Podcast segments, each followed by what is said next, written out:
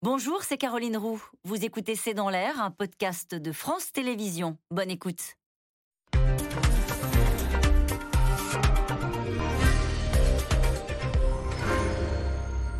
Bonsoir, nous attendons vos questions SMS, Internet et réseaux sociaux pour enrichir notre discussion. Ce satané virus a même rattrapé les coureurs du Tour de France. Plusieurs ont dû se retirer aujourd'hui. Voici la vague qu'on ne se souhaitait vraiment pas cet été et pourtant elle déferle. En 24 heures, plus de 160 000 nouveaux cas et 86 morts dans les hôpitaux. Depuis mars 2020, cette pandémie a tué en France plus de 150 000 personnes. Alors le personnel soignant est en alerte, alors que tous sont fatigués par un si long combat. Et puis c'est l'été, les services sont dégarnis, les médecins de ville sont en congé. Malgré ce tableau, le gouvernement en reste à des recommandations. Aucune obligation pour le masque.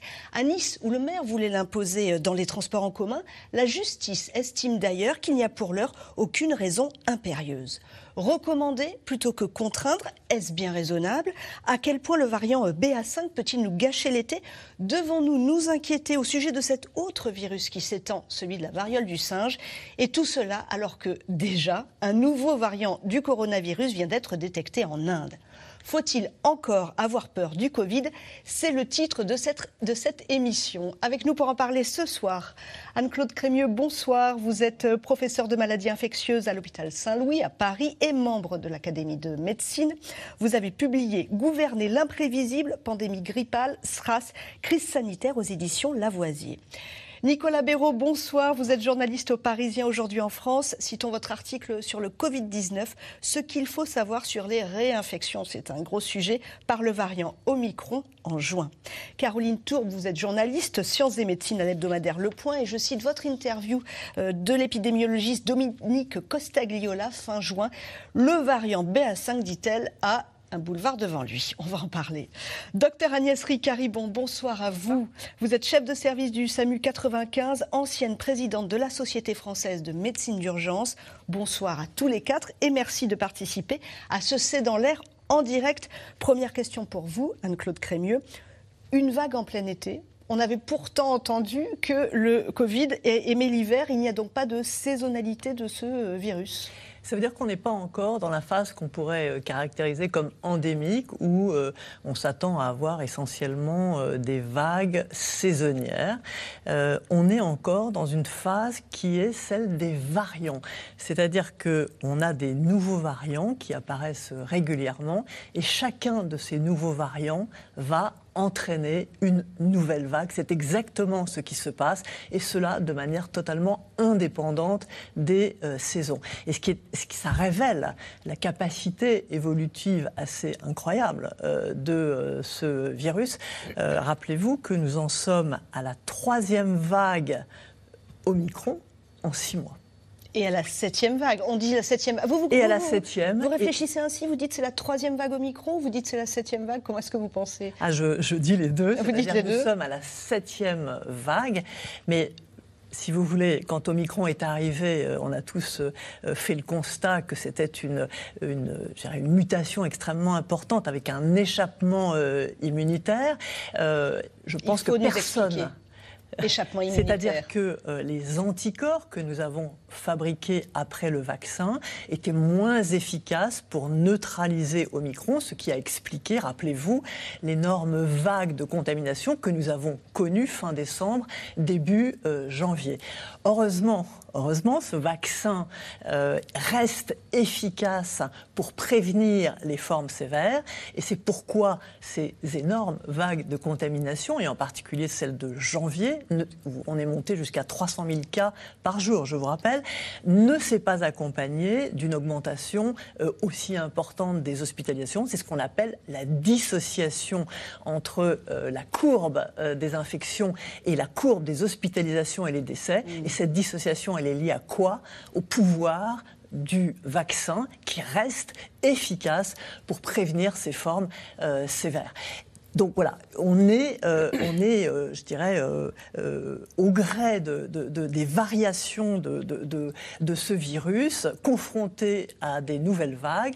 Et tant que notre vaccin tient, euh, il y a de l'espoir. Et c'est le cas encore aujourd'hui. Nicolas Béraud, est-ce que cette vague euh, de, début juillet, de fin juin, début juillet, est aussi forte que celle dont parlait euh, Anne-Claude Crémieux au début de l'année? Alors, déjà, effectivement, comme l'a dit le professeur Crémieux, on en a la troisième vague Omicron. Mais ce qu'il faut avoir en tête, c'est que ce n'est pas le même variant à chaque fois. En fait, Omicron, on dit que c'est un variant, mais c'est plutôt une famille de variants. Et dedans, il y a ce qu'on appelle des soulignages. BA1, qui a été le variant Omicron BA1 responsable de la vague en janvier, puis BA2 en mars-avril.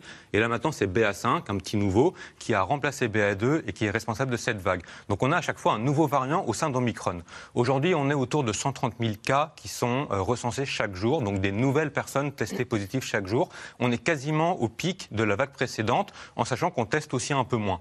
Donc, on va peut-être atteindre. La vague précédente, c'était mars? Voilà, mars-avril, la vague BA2. Par contre, et vous l'avez rappelé, le 300 000 cas par jour, on est beaucoup plus bas que la première vague Omicron. Mais attention, parce que là, on parle des cas positifs, ça dépend aussi euh, du fait de savoir si les personnes vont se tester ou pas. Et le nombre de tests est aussi plus bas. Donc, grosso modo, on est dans une vague qui est très forte. Il faut se rappeler que les vagues avant Omicron, on avait des pics à 30 000 cas par jour. Là, 30 000 cas, c'est le creux des vagues Omicron. Donc voilà, il faut garder ça en tête. On a des très grosses vagues de contamination, ça c'est incontestable, toujours, parce qu'il y a notamment des réinfections. Si on prend l'exemple de la mi-juin, 12, personnes, 12% pardon, des personnes testées positives mi-juin avaient déjà eu le Covid, et une partie d'entre elles l'avaient eu déjà avec Omicron. Donc elles ont eu deux fois Omicron. Donc voilà, on a des vagues de contamination très fortes, et comme l'a dit le professeur Crémieux, la bonne nouvelle, c'est qu'à l'hôpital, ces vagues restent moins fortes que notamment la toute première en mars 2020. Docteur, docteur Agnès Ricari, on va peut-être parler de, des symptômes quand même. Est-ce qu'il est très méchant euh, On voit qu'il se transmet, qu'il réinfecte, mais est-ce qu'il est très méchant ce virus? Alors Pour nous, ce n'est pas la même maladie que ce qu'on a pu connaître au tout début avec le, variant initial. Euh, on a de fortes fièvres, on a la toux, on a les maux de tête, on a la fatigue, mais on n'a pas l'atteinte pulmonaire si sévère qui euh, entraînait des, admissions en réanimation et la mortalité. Ce qui fait que, alors il y a l'effet du vaccin, sûrement, euh, il y a probablement aussi la mutation euh, du, virus, mais c'est vrai qu'aujourd'hui il y a une augmentation très nette des appels au SAMU, il y a une augmentation du nombre de patients qui nécessitent d'être admis aux urgences, plus ou moins hospitalisation en aval, mais il n'y a pas d'augmentation, il n'y a, pas de tension sur les réanimations, les soins critiques. Donc euh, c'est moins grave, euh, mais pour autant, il y a quand même, ça perturbe quand même la vie sociétale, puisque euh, les, gens sont fatigués tous. Ça dure un peu plus longtemps que le, le BA2, de ce qu'on a le, sentiment. ils sont arrêtés, ils ne vont pas travailler, bien évidemment, et donc il y a un absentéisme. Vous dites qu'il y a une forte augmentation Enfin, arrêter, il faut rappeler aussi qu'à l'hôpital, ce qu'on voit essentiellement, ce sont des personnes âgées qui ont des comorbidités, c'est ce que vous avez dit, c'est-à-dire mm. qu'en réalité, le motif d'hospitalisation est souvent une décompensation de ces comorbidités, mm. diabète, insuffisance respiratoire, insuffisance cardiaque, qui va les amener à l'hôpital, mais ce n'est plus la forme sévère pulmonaire liée euh, au virus. Donc c'est pas vraiment des arrêts de travail pour les, personnes qui sont euh, hospitalisées, mais ce que ça veut dire, le message essentiel, c'est que ces personnes qui sont euh, plus âgées, qui ont des comorbidités, doivent absolument se faire faire une quatrième dose si leur troisième dose euh, date de plus de six mois, parce que ce sont elles qui sont aujourd'hui hospitalisées. Ce sont elles qui vous... Et sur les appels, sur les hospitalisations, ce sont donc ces personnes plus âgées qui sont peut-être atteintes de comorbidité et, et, qui n'ont pas la quatrième dose. Sur les appels, vous dites qu'il y a une forte augmentation? Il y, a, il y a une augmentation sur les 8 SAMU. Euh, une augmentation du nombre d'appels dont la majorité sont des patients que l'on peut réorienter vers la médecine de ville en laissant à, la maison, c'est-à-dire une prise en charge ambulatoire par les médecins traitants. Euh, et une partie des patients, effectivement, qui sont fragiles. Alors, les personnes âgées, il y a aussi les, pathologies chroniques qui peuvent être plus jeunes, mais euh, qui ont une fragilité qui, effectivement, nécessite une prise en charge un peu plus poussé avec le plateau technique hospitalier. Caroline Tourbe, ce que ça dit donc, c'est que euh, les vaccins deviennent moins efficaces au bout de quelques mois. Alors, l'efficacité des vaccins, c'est vrai qu'on faut, ça a été très bien dit, on la décompose en deux aspects. Il y a l'efficacité contre les formes graves qui ont fait euh, les vagues qu'on a connues au début, les vagues sans vaccin, c'est-à-dire en 2020, euh, début 2021 où pas grand monde était encore vraiment vacciné. Là, on a vraiment, on a vraiment vu euh, des, des, des, des, malades qui devaient aller en, réanimation. Donc cette efficacité-là, c'est ce qu'on a dit, ça tient toujours avec les vaccins. Par contre, l'efficacité sur la transmission euh, du virus euh, du SARS-CoV-2, quels que soient ses variants, on a déjà compris depuis un moment que ça permet pas forcément de ralentir, euh, de ralentir la transmission du virus. Ça ralentit ses effets. Voilà. Est-ce qu'on sait si on aura, je reste avec vous, si on aura des vaccins plus efficaces dans quelques temps? Alors, clairement, là, il y a vraiment de, il y a vraiment la recherche à tout va pour essayer de savoir comment faire des vaccins plus efficaces. Il y a beaucoup de, beaucoup de pistes qui sont, qui sont explorées. Certaines, par exemple, comme, comme ce que fait Sanofi, se basent sur une autre technologie que les vaccins ARN. C'est une technologie plus classique avec en gros des petits morceaux de protéines euh, de, Jusque là, virus. suivi, allez-y. Voilà, des petits morceaux de protéines du virus à l'intérieur euh, des vaccins. Et ils, vont aussi se baser sur euh, des variants différents. Tous les vaccins qu'on a reçus, tous, contenaient de l'ARN ou alors des petits bouts Mm. de, de la souche originelle, Wuhan donc la souche qu'on a vu apparaître en Chine.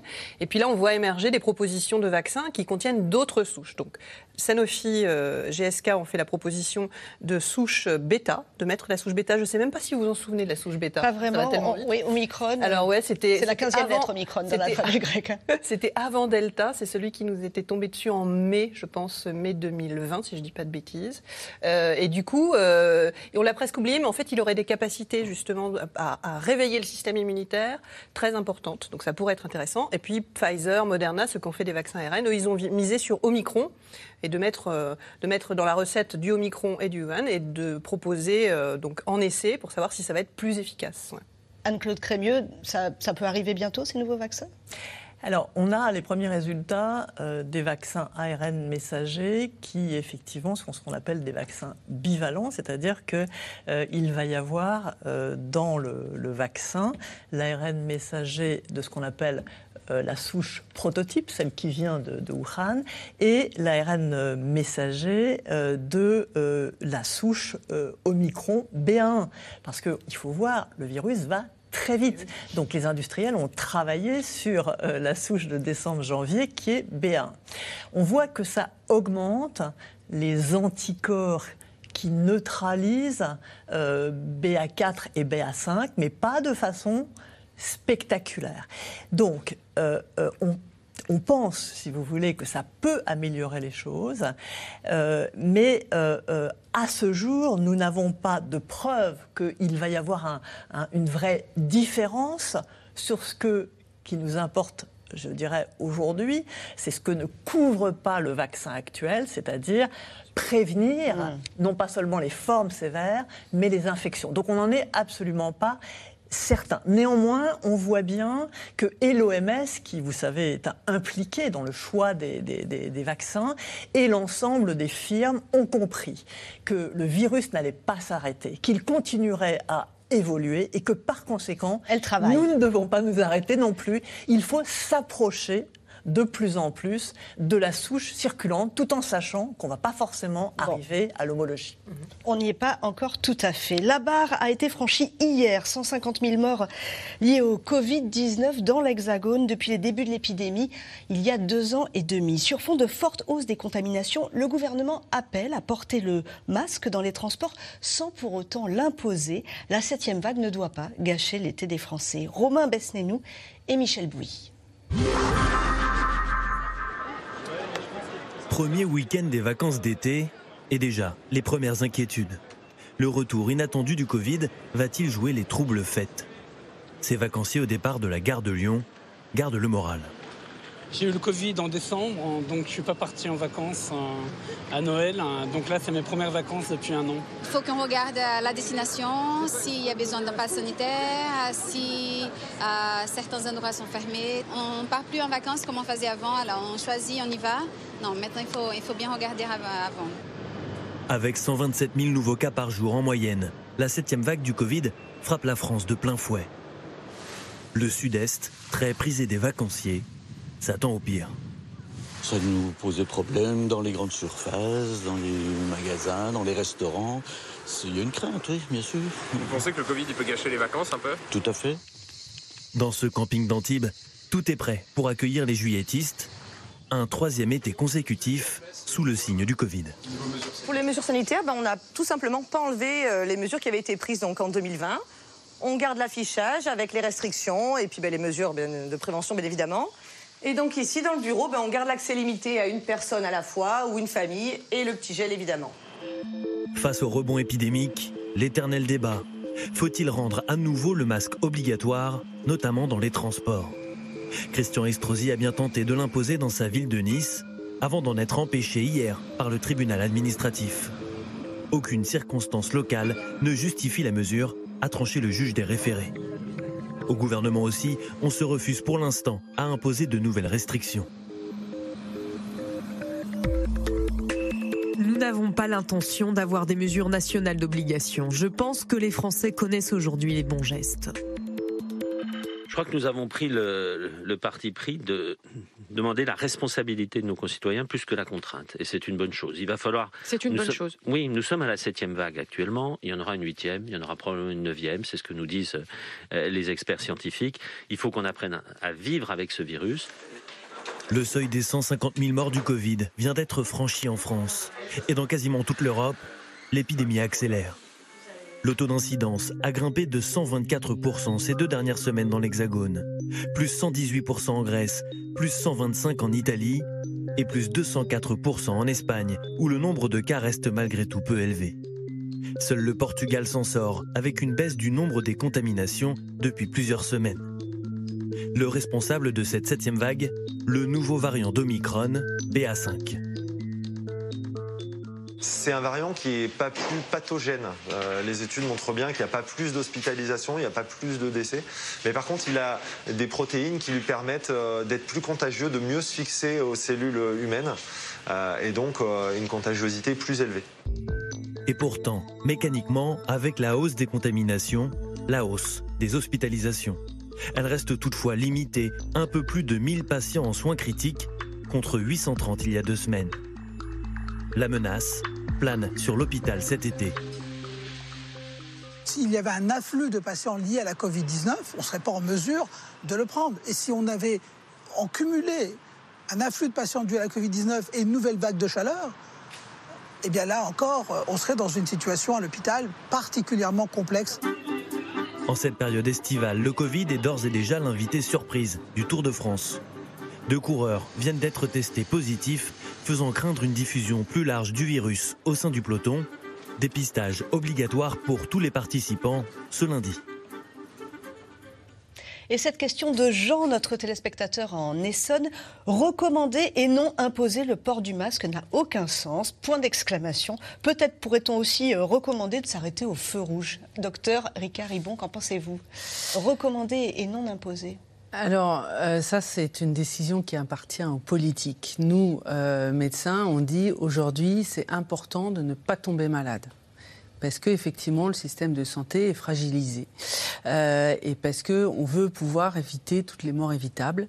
Euh, donc, euh, le meilleur moyen, quand même, de se protéger, de ne pas tomber malade et de ne pas contaminer les autres, c'est de porter le masque dans les endroits clos, dans les endroits où il y a beaucoup de concentration de, personnes et donc dans les endroits où le, virus circule. Donc, on est favorable au fait qu'il faut que la population soit responsable et euh, c'est vrai que maintenant tout le monde connaît les bonnes euh, mesures. Euh, tout le monde connaît ces gestes? Tout le monde connaît les bonnes mesures? Oh, depuis, depuis deux ans. Mais est-ce que tout le monde les applique?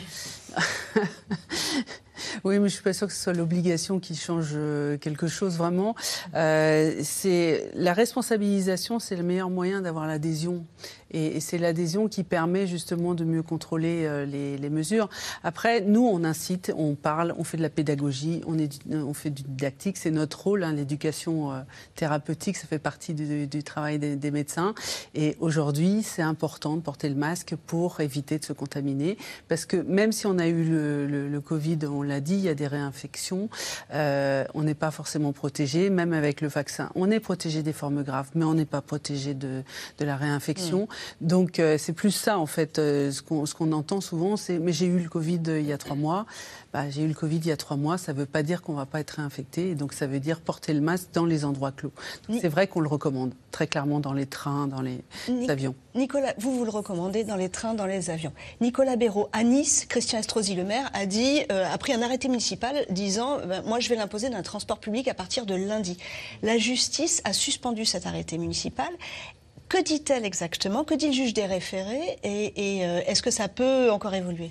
Alors, ce n'est pas forcément une surprise, cette décision du tribunal administratif. Quand Christian Estrosi fait cette annonce, j'échange avec euh, deux, trois juristes qui connaissent bien ces sujets, et eux, ils, ne seraient pas étonnés que petit 1, il y ait un recours, et que petit 2, le recours soit, euh, entre guillemets, accepté, et que cette obligation du port du masque soit suspendue. Ce que dit le tribunal, notamment, c'est que la situation épidémiologique à Nice, elle est, d'après les indicateurs, un petit peu plus dégradée qu'à l'échelle de toute la France, mais pas beaucoup plus. Donc ça ne justifie pas d'aller au-delà euh, de ce que euh, fait le gouvernement. Donc il n'y a pas d'obligation pour l'instant, euh, nulle part en France, sauf, on va quand même le redire, dans les hôpitaux et puis parfois chez le médecin, même le kiné, la psychologue, si le professionnel l'impose, c'est possible. Après, imaginons le gouvernement remet en place l'obligation. Bah, comme ça a été dit, encore faut-il que ce soit accepté, parce que c'est parfois plus simple en recommandant, en faisant comprendre aux gens pourquoi c'est important pourquoi ça peut être euh, utile pour éviter, de, enfin, pour éviter de se faire contaminer soi et pour éviter de contaminer les autres. Donc voilà, et puis je pense que les gens quand même, euh, aujourd'hui, alors c'est compliqué de parler à la place des Français, mais les messages de prévention qui sont multiples euh, entre porter le masque, aérer, c'est très important d'aérer, de ventiler, quand il fait chaud on peut en profiter, mais aussi s'isoler quand on est testé positif, se faire tester au moindre symptôme. Il y a aussi le lavage des mains, bon ça, ça peut servir pour le Covid, mais aussi dans un contexte de santé publique plus général. Ces, ces mesures-là sont quand même intégrées, elles sont souvent répété. Et c'est vrai que ce que disent tous les scientifiques, c'est que nous, on est là pour, entre guillemets, prêcher la bonne parole, mais mm. ce n'est pas nous qui allons décréter une obligation. Et les pays voisins autour de nous, euh, certains ont toujours gardé le masque dans les transports, par exemple le Portugal, mais ceux qui ont retiré le masque de certains lieux clos, euh, bah, ils ne l'ont pas remis, donc c'est un petit peu comme la France. La différence, c'est que nous, dans les transports non plus, il n'y a plus de masque obligatoire. Professeur Crémieux, évidemment, je me tourne vers vous. Recommander et non imposer. Recommander, ça serait obligé. Je voudrais remettre en perspective. Jamais, jamais, autant de mesures obligatoires et coercitives n'ont été prises en aussi peu de temps dans le monde. Rappelez-vous, le masque obligatoire, le pass sanitaire et surtout le confinement. Et c'était justifié on l'a revendiqué. Nous, médecins, nous avons, euh, nous avons milité pour l'obligation du masque. Pourquoi? À cause de l'importance du danger, le danger de mort pour les gens qui étaient des populations à risque et arrivaient en masse dans euh, les hôpitaux. C'était parfaitement justifié. Les réanimations étaient complètement pleines. Nous n'avions pas de vaccin. La seule façon de protéger les personnes à risque, c'était d'arrêter la transmission du virus. Il n'y avait pas d'autre solution. Et donc, c'était logique euh, d'imposer le port de masques obligatoire parce que tout le monde devait le porter si on voulait avoir une chance d'arrêter la transmission. C'est vrai que euh, on n'est pas, euh, on n'est pas aujourd'hui dans la même situation. Pourquoi? Parce que nous avons le bouclier vaccinal qui protège les personnes à risque. Donc vous vous rendez bien compte que l'échelle du danger, elle est beaucoup plus dirais, beaucoup plus basse. Par conséquent, se pose légitimement la question est-ce que la situation euh, euh, va nous légitimer une mesure d'obligation? Les réanimations ne sont largement pas pleines. Et à ce moment-là, effectivement, le masque, dont on sait que l'obligation permet effectivement que ça soit porté par tous, le masque peut s'imposer de façon volontaire pour les personnes les plus exposées à risque, qui elles-mêmes aussi euh, doivent faire la démarche d'être bien euh, protégées par le rappel. Aucun pays aujourd'hui, aucun, euh, n'a décidé de réimposer des mesures d'obligation, et même la Californie, dans un comté de Californie, un, maire avait décidé de réimposer le masque dans les lieux clos et trois semaines après, il a retiré cette mesure. Pourquoi? Parce que l'acceptabilité n'est pas là dans la mesure où la situation euh, est beaucoup moins sévère et que nous avons ce vaccin. Et il y a la lassitude de la population. On l'a vu deux ans après. Les, les, la, la, la, population, hélas, et même en Chine, où, où euh, le, le, pouvoir a du mal à faire accepter des, euh, des mesures que la population a acceptées. Mais est-ce que ça veut dire, Anne-Claude Crémieux, qu'aujourd'hui, en effet, on peut avoir moins peur? C'est le titre de cette émission. Est-ce qu'on peut avoir moins peur du Covid? Bien sûr, bien sûr. Enfin, le, le, il y avait le Covid avant le vaccin et il y a le Covid après le vaccin. Euh, on n'est plus dans la même situation. Et on l'a dit abondamment. Pourquoi? Parce que quelqu'un qui est vacciné et qui a ses rappels à jour est aujourd'hui protégé contre les formes sévères. L'enjeu individuel et l'enjeu collectif en termes de, de, remplissage des réanimations, de nombre de décès, n'est plus du tout le même.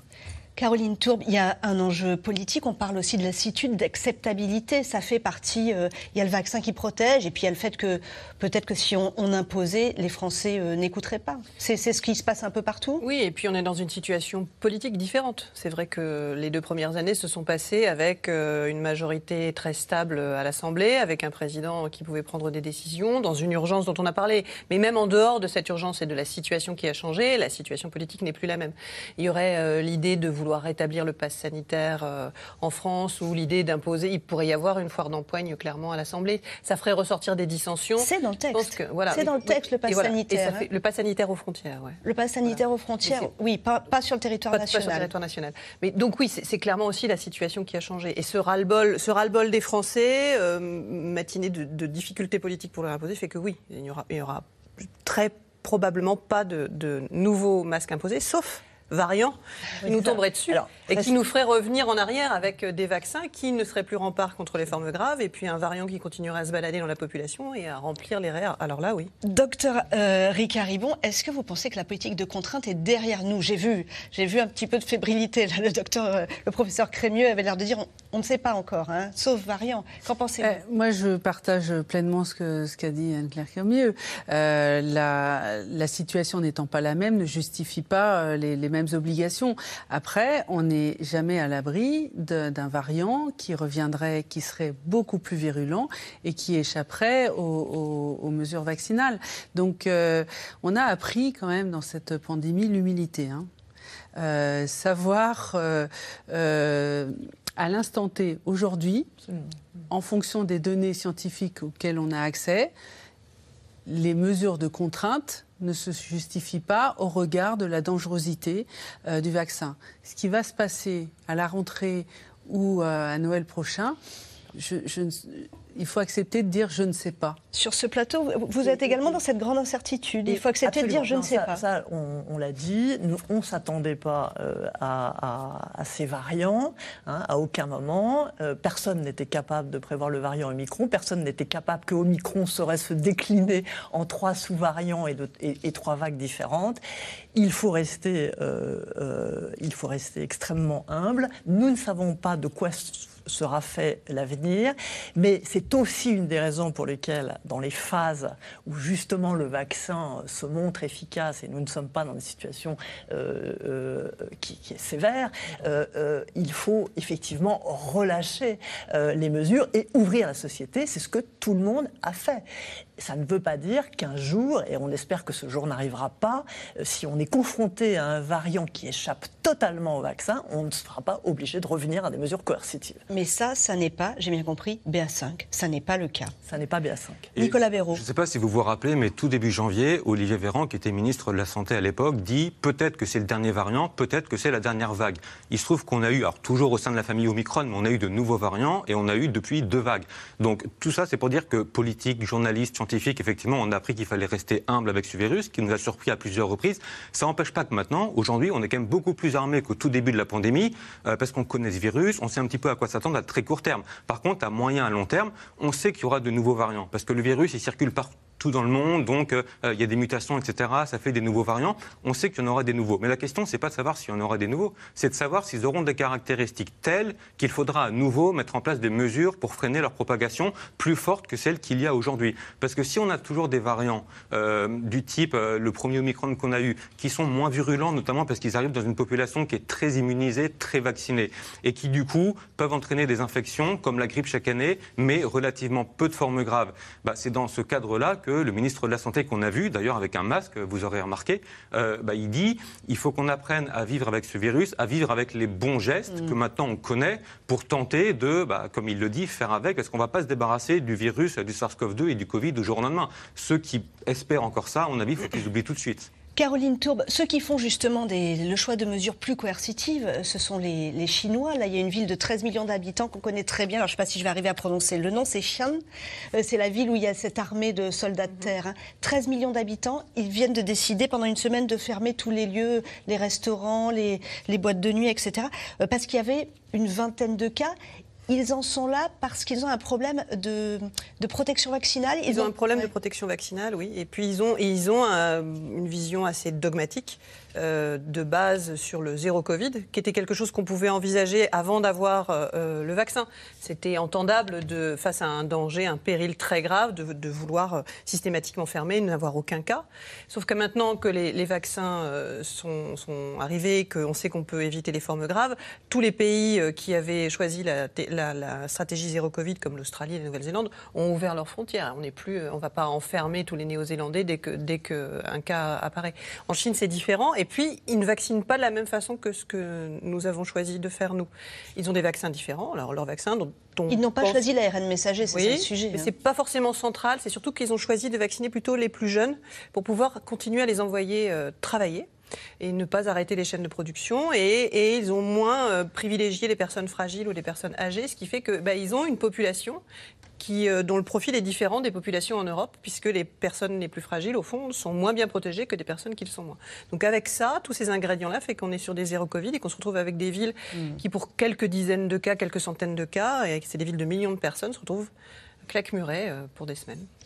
En France, alors que les cas de Covid flambent, l'hôpital manque toujours de bras, il doit faire appel à ceux que l'ancien patron de l'APHP, Martin Hirsch, qualifie de mercenaires, des infirmiers, des médecins, des anesthésistes intérimaires. Le phénomène est, de plus en plus fréquent au sein de l'hôpital public. C'est un phénomène aussi indispensable euh, que problématique. Mathieu Barrère avec Alexandre Malson et Pierre Dehorne. Oui, je vous, je vous rappelle justement pour euh, l'émission pour la semaine prochaine ou pour euh, dans deux semaines. Chloé Chaumont est infirmière à l'hôpital depuis 5 ans, mais l'année dernière, elle a quitté son statut de fonctionnaire pour devenir intérimaire. Première conséquence, une fiche de paix bien supérieure. En faisant 145 heures, je suis à 2009. Et là, en faisant 151 heures, je suis à 1900. Il y a 1000 euros de plus. Il y a 1000 euros de plus. C'est énorme. Mais c'est énorme, évidemment. En plus de ça, je choisis mes horaires. C'est-à-dire que si, je sais pas, on a un mariage, un baptême euh, pendant, euh, pendant un week-end, eh ben on va dire, d'accord, bah, ce, ce week-end-là, j'ai quelque chose de prévu, je ne travaille pas. 25 000 infirmiers ont choisi ce nouveau statut à l'heure où 99% des établissements français connaissent des difficultés de recrutement.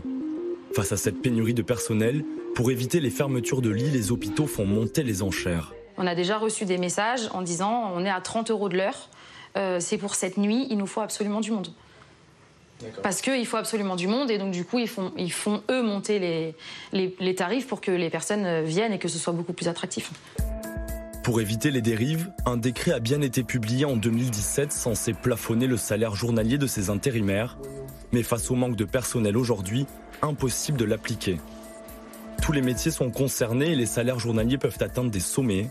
Jusqu'à 250 euros pour les infirmiers, 2500 euros pour les médecins urgentistes et 3000 euros pour les anesthésistes. Coût total, 1 milliard d'euros par an pour un hôpital public déjà mal en point. Martin Hirsch est même allé jusqu'à qualifier le système de mercenariat. C'est violent, euh, mercenaires. Leur comportement est violent, oui. Bien sûr. Puis il y en a beaucoup qui euh, utilisent cette drogue douce de l'intérim, euh, qui nous mettent dans des situations absolument terribles. S'il y a une mesure à prendre rapidement, c'est de réguler. Avant, quand on était diplômé, on n'avait pas le droit de s'installer comme intérimaire auparavant. Intérimaire dans les métiers de santé où il n'y a pas de chômage, ça ne veut pas dire euh, je suis condamné à l'intérim, ça veut dire je fais le choix de travailler quand je veux, quand je peux, payer trois fois plus que les autres. Et ça, ça fout en l'air toute l'ambiance. L'intérim, c'est un cancer pour l'hôpital parce que c'est effectivement quelque chose qui le gangrène, qui quelque chose qui euh, le fragilise, quelque chose qui euh, le tue à petit feu. Et il faut absolument tordre le cou. Mais pour ça, il faut qu'on puisse mettre des, des- des- des médecins dans les services. Euh, et, et malheureusement, euh, sauf à fermer le rideau, euh, eh bien, on a recours à l'intérim. C'est pas glorieux, mais c'est comme ça. Des accusations venues d'en haut que ces intérimaires trouvent injustes, eux qui sont devenus indispensables au fonctionnement de l'hôpital. D'un côté, on coûte cher, sauf qu'en fait, c'est pas l'intérim qui coûte cher, c'est qu'en fait, ils payent pas assez le fixe.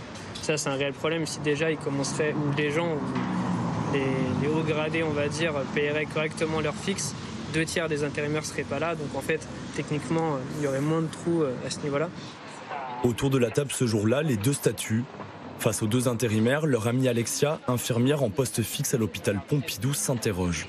C'est pas ah c'est un intérimaire, c'est ah c'est un intérimaire qu'on connaît pas. Déjà, il y a est-ce qu'il va venir va parce qu'il y a aussi ce problème-là euh, avec les intérimaires qui viennent pas souvent. Euh, Enfin, non, ils viennent, mais bon, il y, a- il y il y a souvent des loupés quand même.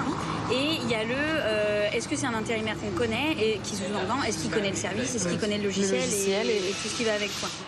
Selon elle, alors que 98% du personnel soignant de l'hôpital public se dit épuisé après deux ans de crise Covid, le système marche sur la tête. Quand ils proposent des primes de 5 000, 7 000 euros aux intérimaires pour les fidéliser, euh, nous, on avait juste envie de leur dire, mais fidélisez-nous. En fait, et euh, on n'aurait pas besoin de fidéliser des intérimaires. On parle des soignants qui s'épuisent, et honnêtement, c'est une réalité. C'est une réalité, mais on- je pense que les soignants qui s'épuisent dont on parle, c'est majoritairement des fixes. Avec le dégel du point d'indice des fonctionnaires, les professionnels de santé verront leur salaire augmenter de 3,5% dès ce mois-ci.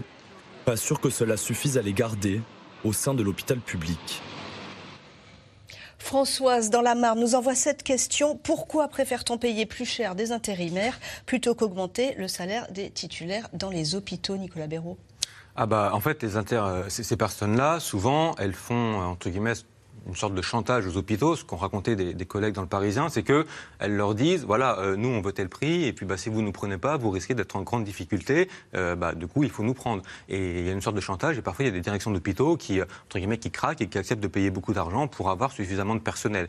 Et alors juste sur cette question du personnel, il y a aussi un débat qui est pas mal revenu dans l'actualité ces derniers jours, c'est faut-il réintégrer, vous savez, les soignants non vaccinés? Il y a des députés un peu de tous les bords politiques maintenant qui disent bah, alors que alors que l'hôpital est en grande souffrance, alors qu'il manque du personnel, est-ce que ce serait pas une bonne idée d'aller récupérer euh, ceux qui sont suspendus parce que toujours pas vaccinés contre le Covid euh, pour qu'ils puissent réintégrer les services? Le gouvernement, il répond non, il continue à répondre non pour plusieurs raisons. D'abord, alors on ne sait pas précisément combien de personnes ça représente. Euh, le ministre de la Santé, François Braun, a dit 12 000, mais 12 000 pas que des soignants, parce qu'il y a aussi du personnel administratif, technique à l'hôpital. Donc 12 000 personnes suspendues parce que non vaccinées, mais sauf que parmi celles-ci, il y en a sûrement une partie qui a totalement abandonné ce métier, qui est partie ailleurs, une partie qui n'a pas forcément envie de revenir, une partie qui travaille déjà, par exemple, avec un faux pass sanitaire. Donc on ne sait pas précisément euh, combien de personnes ça représente, mais ça représente quand même peu de monde par rapport aux effectifs totaux. Deuxièmement, euh, le ministre de la Santé met aussi en, en avant un bénéfice-risque euh, sur le terme de l'infection, de la transmission, qui là peut se discuter, mais qui ne serait pas en faveur d'une réintégration. Et puis le message politique que ça enverrait aujourd'hui, alors qu'on demande un petit peu des efforts à tout le monde, est-ce que bah, chacun a envie d'aller se faire soigner à l'hôpital par un soignant non vacciné C'est pas sûr non plus. Donc pour l'instant, même si un simple décret suffirait à euh, lever ces suspensions, mais pour l'instant, le gouvernement répond non. Docteur Ricard Ribon, qu'en pensez-vous, vous qui êtes la chef de service du SAMU 95 Est-ce que les intérimaires, c'est un phénomène scandaleux?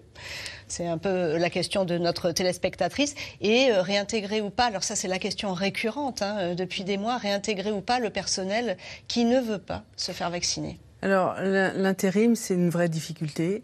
Euh, on n'a pas le choix aujourd'hui, mais l'enjeu majeur aujourd'hui, c'est l'attractivité des métiers et de faire en sorte de garder nos soignants euh, qui sont investis dans les services, qui sont effectivement les, les, temps pleins et qui, ont le professionnalisme et les valeurs profondes de notre métier.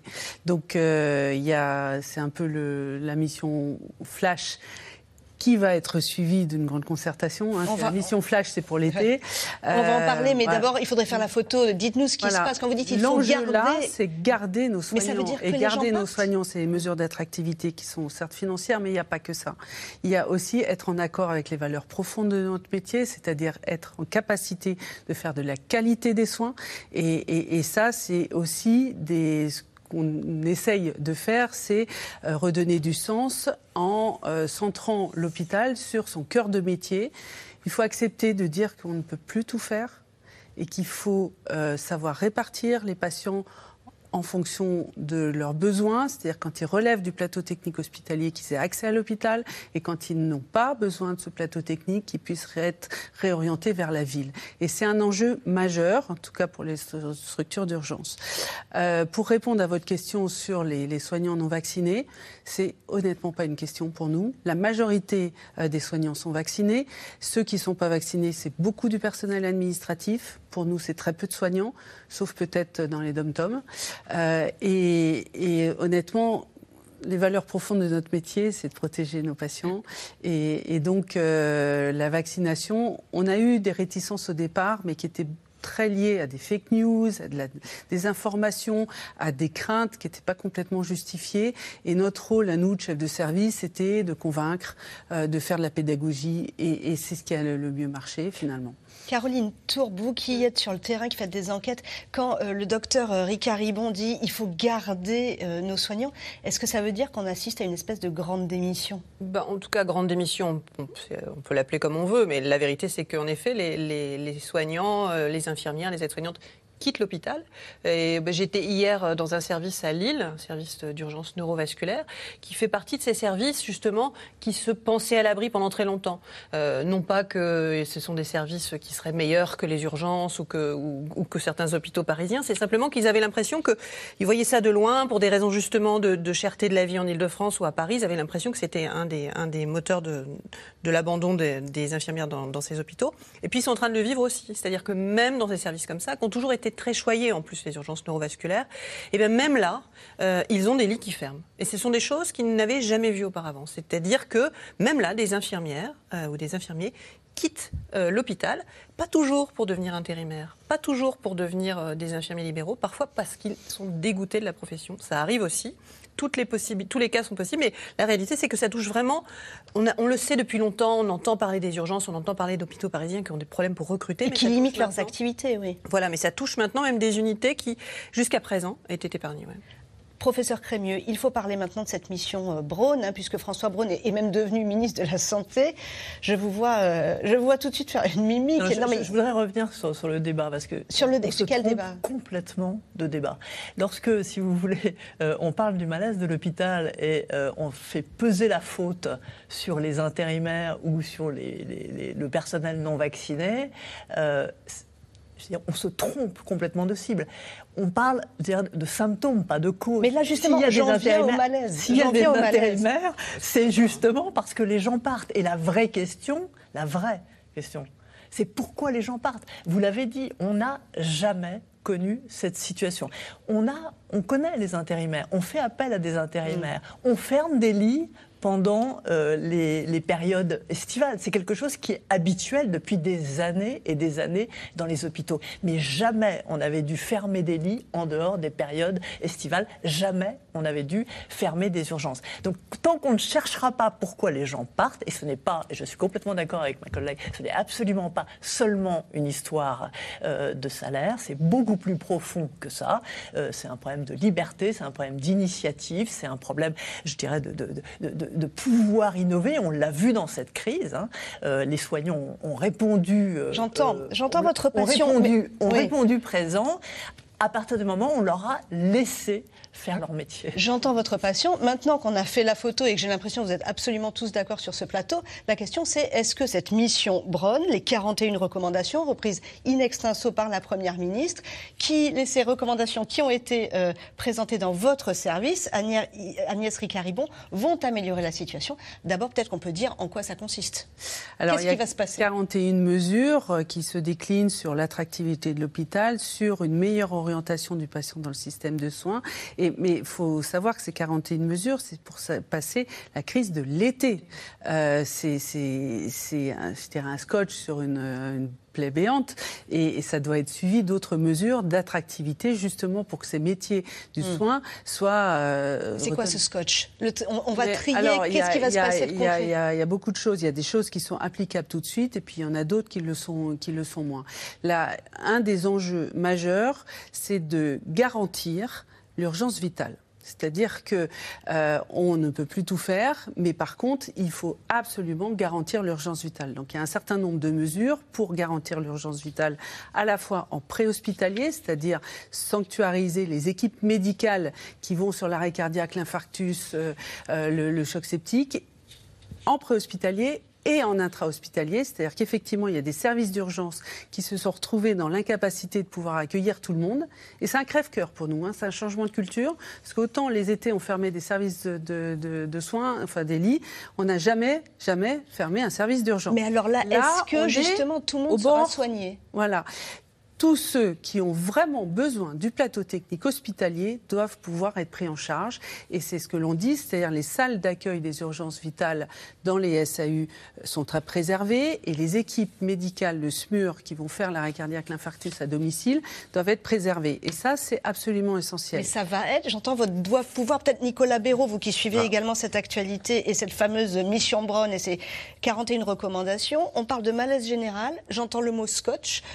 Que va-t-il se passer concrètement? Est-ce que, comme le dit François Braun, le ministre de la Santé, tout le monde va être pris en charge? Il n'y aura pas de non-prise en charge, ce qui est une façon peu différente de le dire. Alors, euh, on peut l'espérer. Après, la question que aussi on pose beaucoup au ministre, c'est est-ce qu'il y aura un décès parce qu'il euh, sera pas n'aura pas pu être pris aux urgences? Personne, évidemment, ne l'espère. On, verra, on peut, on peut pas le dire, mais on espère que tous ceux qui nécessitent des soins d'urgence pourront être pris. Et dans cette optique-là, il y a un des mots-clés que vous connaissez très bien, c'est la régulation. C'est-à-dire que lorsqu'une personne appelle le 15, appelle les SAMU, qu'elle soit bien redirigée, par exemple, vers un médecin généraliste, si jamais son état ne nécessite pas forcément d'aller euh, sur un plateau d'urgence, d'aller aux urgences directement. Donc ça, normalement, c'est censé être développé dans chacune des régions, c'est-à-dire que les urgentistes qui reçoivent les appels puissent, en fonction de euh, ce que le patient leur dit, les rediriger plus rapidement, mais voire même leur proposer un rendez-vous telle date, telle heure chez un médecin. Donc ça, c'est l'une des mesures. Après, il y a aussi d'autres mesures qui ont été annoncées pour passer l'été, parce que comme on a dit, pour l'instant, c'est provisoire, comme permettre à des étudiants en fin d'études de pouvoir intégrer plus rapidement les services hospitaliers.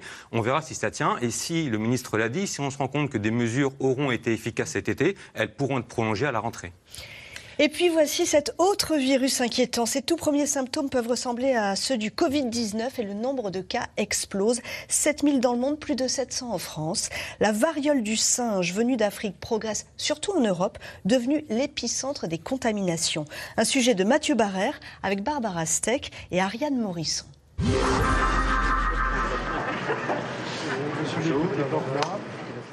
Au chevet des urgentistes éprouvés après deux ans de crise Covid, le ministre de la Santé s'est vu rattraper hier par une autre épidémie, elle aussi en progression. La variole du singe, dont les cas ne cessent d'augmenter en France. Alors il est temps d'agir. J'ai décidé que nous allons suivre les recommandations de la Haute Autorité de Santé qui euh, recommande la vaccination préventive pour les personnes à très haut risque, personnes à très haut risque qui souhaitent cette vaccination. Après les soignants et les cas contacts, les personnes homosexuelles, transsexuelles ou multipartenaires particulièrement touchées par la maladie pourront se faire vacciner de manière préventive dès la semaine prochaine. Une réponse à une flambée épidémique dans le monde entier, l'OMS a d'ores et déjà prévu l'organisation d'un comité d'urgence avant la mi-juillet. Concernant la variole du singe, je continue à être inquiet de l'échelle et de la diffusion du virus. Le dépistage demeure un défi et il est fort probable qu'il y ait un nombre important de cas qui ne soient pas recensés. Originaire d'Afrique de l'Ouest où elle y est endémique, la variole du singe se répand progressivement dans le monde entier depuis la mi-mai, avec une accélération spectaculaire depuis la fin juin, plus 77%.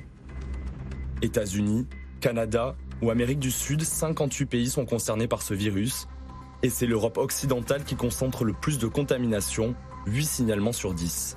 Alors, les symptômes, c'est d'abord des symptômes très banaux, de la fièvre, des maux de tête, euh, des douleurs digestives, un rash, une éruption cutanée un peu, un peu euh, qui démange un peu. Euh, ça, ça dure 24 à 72 heures. Et puis après, il y a une éruption qui apparaît, majoritairement sur la peau. Ça peut être aussi sur les muqueuses, mais c'est plus rare. Et sur la peau, ça peut être initialement des tout petits boutons, comme vous voyez ici. Vous voyez, c'est une petite vésicule qui ne ressemble pas à grand-chose. Si cette maladie n'a fait aucun mort en France, le nombre de cas ne cesse d'augmenter. Un premier le 20 mai, puis 277 le 21 juin et 721 le 7 juillet, dont deux enfants et quatre femmes. Quasiment chaque fois le même profil, des hommes, homosexuels et multipartenaires, de quoi faire ressurgir le tabou et la honte des années sida. Comme les personnes qui pourraient se sentir concernées ont peur d'être stigmatisées, elles se réfugient dans une sorte de déni de la situation et donc ne prennent pas en compte l'information qu'ils devraient prendre et font comme si de rien n'était. Des malades hésitants et des autorités dépassées après deux années de pandémie. Corentin Henbert, testé positif le 21 juin, a pu le constater. Moi, après, euh, après mes, mon prélèvement, on m'a pas dit de m'isoler. Donc euh, moi, en attendant mon diagnostic, en attendant mon résultat, euh, moi j'ai passé un week-end normal où j'ai vu des amis, j'ai échangé, j'étais dans un lieu de fête, voilà. Donc j'ai pas été isolé, on m'a pas donné de consignes en ce sens. On m'a donné ces consignes-là seulement quand on m'a appris que j'avais le la variole du singe. Très secoué physiquement, Corentin a décidé de témoigner sur les réseaux sociaux, de quoi réveiller la frange la plus homophobe des internautes. Pourquoi personne ne veut préciser que ça ne s'attrape qu'entre gays? Fallait préciser dans ton trade que ça s'attrape quand tu baises avec quelqu'un du même sexe. Euh, j'ai l'impression qu'on revit ce qu'on a vécu il y a 30-40 ans avec le sida. Euh, c'était la même chose. Hein, le, il y a les mêmes torrents de, de, de, de, propos homophobes, les mêmes amalgames, les mêmes raccourcis. Euh, moi, j'ai peur un peu quand même de ce qui va se passer dans les semaines à venir si on ne fait pas grand-chose. Enfin, en tout cas, si la maladie continue. Alors que s'esquisse le spectre d'une nouvelle pandémie mondiale, tous les regards se tournent vers les stocks de vaccins gérés par l'armée, mais selon le directeur général de la santé, pas d'inquiétude, la France dispose de suffisamment de doses. Anne-Claude Crémieux, une question. Doit-on avoir peur de la variole du singe? Euh, C'est un, un phénomène qui est ce qu'on appelle un phénomène émergent. On connaît le virus depuis longtemps, mais ce phénomène-là est très inhabituel. Il est très inhabituel parce que c'est la première fois qu'on voit une transmission interhumaine aussi importante, c'est-à-dire en fait une épidémie dans des pays qui sont habituellement pas endémiques, c'est-à-dire qui sont hors de l'Afrique. Ça, c'est vraiment quelque chose qu'on n'avait jamais vu, et simultanément dans de nombreux pays, dans une cinquantaine de pays. Et la deuxième chose qui est très inhabituelle, c'est la transmission sexuelle.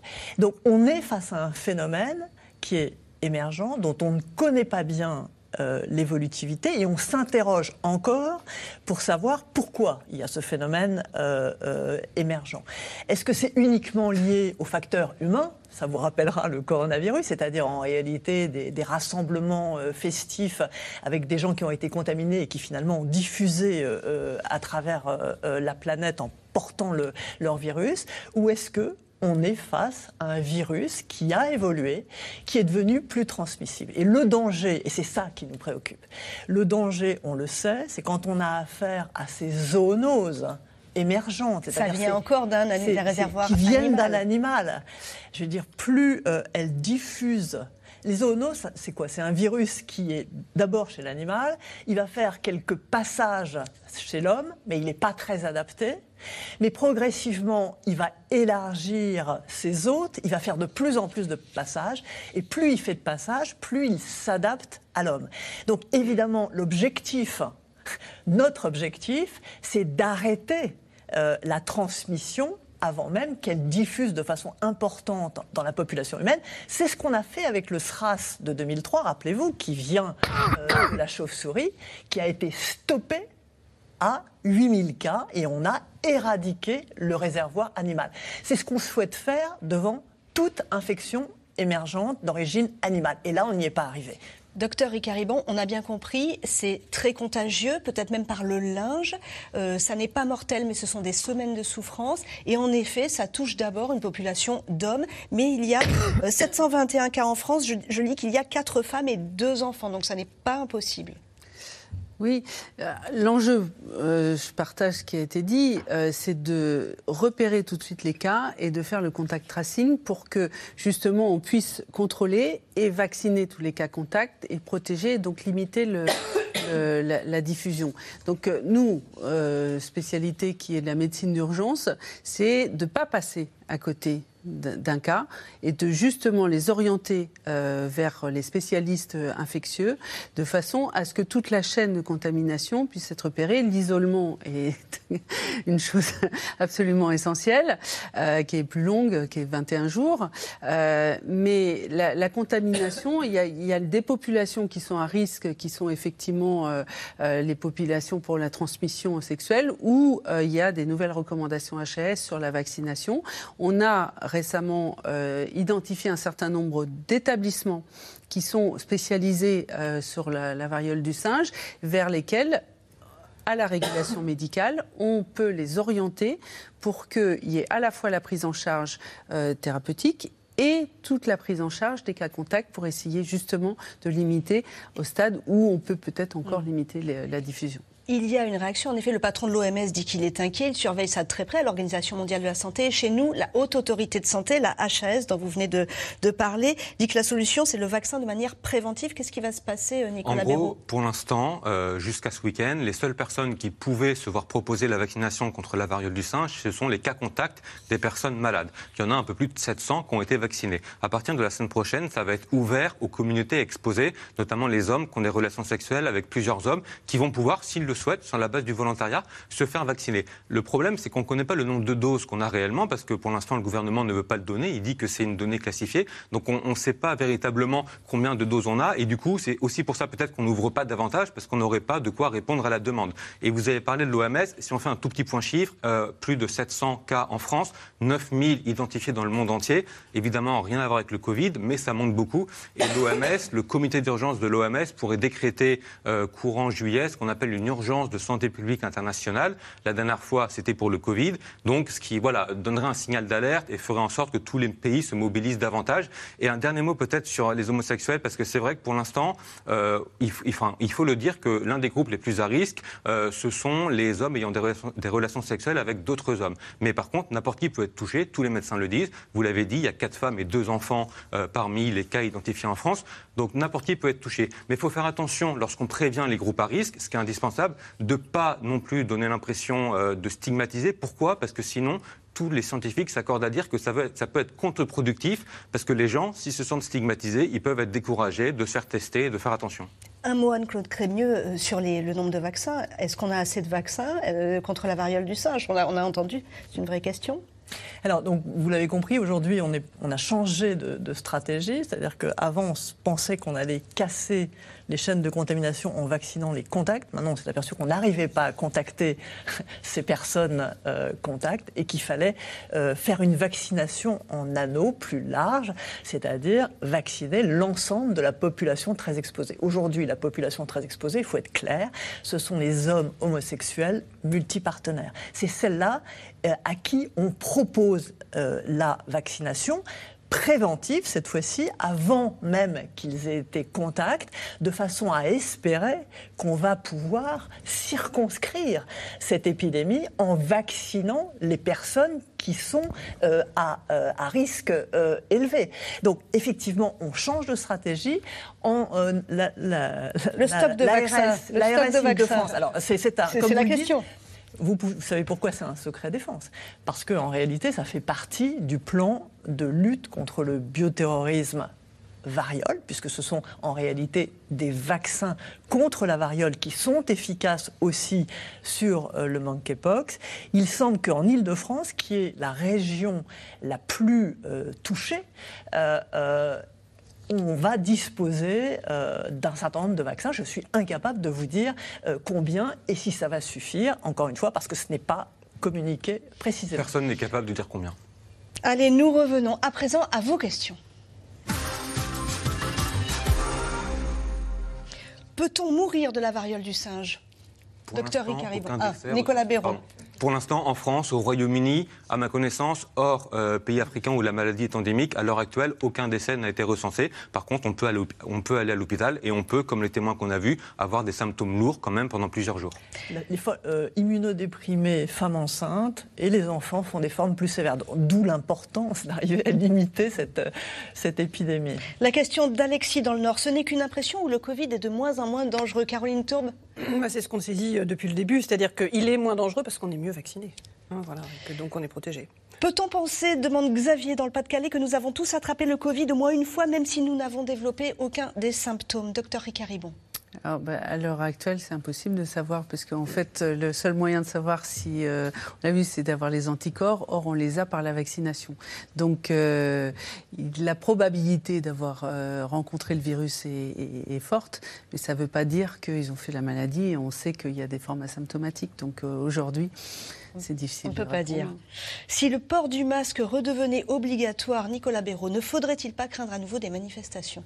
Bah, C'est possible, en tout cas des contestations. Euh, comme on l'a dit tout à l'heure, l'obligation n'est pas forcément le meilleur moyen de faire adhérer la population à une mesure, surtout si c'est une obligation qui n'est pas expliquée, qui n'est pas contextualisée, etc. Donc c'est l'une des raisons sans doute pour lesquelles le gouvernement, qui comme ça a été dit, n'est pas dans la même position qu'avant, parce qu'on voit bien qu'il a plus de majorité absolue, donc euh, il y a aussi des débats parlementaires qui s'annoncent plus vifs. C'est notamment pour cette raison politique sans doute et d'acceptabilité que pour l'instant le gouvernement met le haut là sur toute obligation. Professeur Crémieux, combien de temps cette septième vague devrait-elle durer? Je ne suis pas devin. Euh, ce qu'on, on, regarde les pays d'à côté.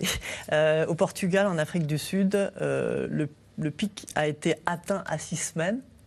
On n'est pas loin, on peut espérer euh, qu'on euh, ait un profil identique. On peut l'espérer, on n'en est jamais certain. On, s'aperçoit juste que ça monte toujours, mais de moins en moins vite. Depuis plusieurs jours, on était à plus 60% de hausse par semaine. Là, on est retombé à plus 20. Il faut être très prudent parce qu'on a vu par le passé que parfois ça ralentissait puis ça reprenait. Mais ça pourrait, avec tout le conditionnel qui s'impose, présager un pic d'ici, on va dire, une petite dizaine de jours. Les variants sont-ils de plus en plus contagieux? demande Alice.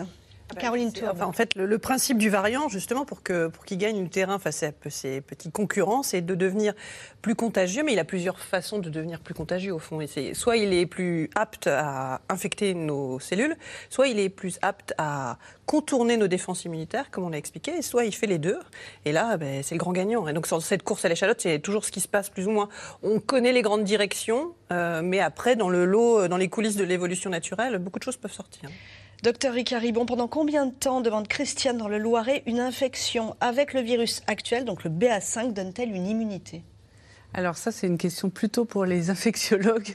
Je dirais que l'évolution de l'épidémie, elle est très euh, dépendante du comportement de la population et c'est pour ça qu'on redit que les mesures euh, barrières sont importantes. Mais sur la durée, je passe la parole à Alors, Anne-Claire euh, On voit effectivement des personnes qui ont été contaminées par le, le variant BA1 en janvier qui refont une infection avec le BA4, BA5. Ça s'explique surtout BA5. Ça s'explique par le fait que le BA5 a un certain degré d'échappement immunitaire. Autrement dit, que les anticorps qu'on a développés avec BA1 sont 3 à 6 fois moins puissants contre BA5. C'est ça qui se passe. Donc c'est et, et en plus, il y a effectivement une décroissance progressive des anticorps avec le temps. Quelle population est concernée par la deuxième dose de rappel du vaccin? Est-ce que ce sont seulement les personnes âgées, Nicolas Béraud? Oui, en tout cas officiellement, ce sont uniquement aujourd'hui les plus de 60 ans et les immunodéprimés. Mais il y a des moins de 60 ans euh, qui sont à risque parce qu'ils ont, euh, par exemple, qui sont obèses ou qui sont diabétiques et qui aimeraient bien aussi, avec la vague qu'on connaît actuellement, être protégés avec une deuxième dose de rappel. Donc souvent, ce qu'ils font, c'est qu'ils demandent à leur pharmacien, à leur médecin, et dans certains cas, bah, le médecin, sans problème, s'il se rend compte que la personne est à risque et volontaire de se refaire vacciner, elle lui fait une prescription et ça se passe bien. Mais pour l'instant, la cible officielle, c'est uniquement plus de 60 ans et immunodéprimés, et on verra à la rentrée, notamment si on a de nouveaux vaccins, est-ce que la cible va être élargie. Oui, et, pour l'instant, on en est seulement, euh, docteur Ricaribon, à un quart euh, de cette population de plus de 60 ans qui a fait cette deuxième dose de rappel. Une baisse d'adhésion à cette deuxième dose de rappel, d'où l'importance de refaire de la pédagogie euh, là-dessus. Alors justement, Patricia, je reste avec vous, des Charentes, de Charente-Maritime, demande pourquoi ne pas rouvrir les centres de vaccination pour faciliter les rendez-vous Alors parce qu'on a fait le pari que la médecine ambulatoire et les pharmacies pouvaient prendre le relais. et c'est vrai que les médecins traitants font ça avec la grippe tous les ans, les, pharmacies pareil, et donc on a, on a fait ce pari-là. Toujours avec vous, François Braun, médecin urgentiste, pourra-t-il changer en profondeur l'état de l'hôpital? En aura-t-il les moyens? Alors on l'espère, euh, il porte euh, les, messages que l'on souhaite euh, porter. Après, dans un gouvernement, il y a aussi Bercy, il y a aussi le rapport de force entre plusieurs ministères. Vous espérez, mais vous pensez que les cordons de la bourse sont bien, sont bien tenus et pour l'instant encore assez serrés Je ne suis pas au cœur des décisions et donc en tout cas on l'espère. Et nous, notre rôle de médecin et de scientifique, c'est d'apporter les données scientifiques pour éclairer les décisions politiques. C'est ce qu'on a fait pour la mission Flash, mais avant pour le le rapport euh, euh, sur le pacte de refondation des urgences en 2019, hein, parce que la, problématique de l'hôpital, c'est pas la crise des urgences, c'est la crise de l'ensemble du système de santé. On avait alerté déjà avant Covid. Hein. Donc euh, on est là pour éclairer les décisions politiques. Caroline Tourbe, en sait-on un peu plus sur le Covid long? Sait-on mieux le soigner? Ah, Le Covid long, c'est un, grand sujet d'étude. Il y a vraiment des choses qui, ont, qui, se sont précisées sur les symptômes, sur la façon de, de, de, prendre en charge les patients, mais ça reste encore vraiment un sujet de recherche. Oui, parce que juste les infections, ça donne des formes graves, on en a beaucoup parlé, ça peut aussi donner du Covid long, c'est pour ça que c'est un élément à prendre en compte important. De nouveaux vaccins, Claude Crémieux, en un mot, contre les nombreux variants, seront-ils bientôt mis sur le marché? On revient à la date. On a parlé d'automne, on a dit aussi que pour l'instant, on n'avait pas de données euh, suffisamment, je dirais, euh, précises pour être sûr que ça allait vraiment euh, changer la donne. Mais c'est une évolution qui est importante. Merci à vous tous. C'est la fin de cette émission. Vous pouvez retrouver C'est dans l'air quand vous voulez, en podcast et en replay, sur les plateformes et sur francetv.fr. Lundi, vous retrouvez Caroline Roux dès 17h45.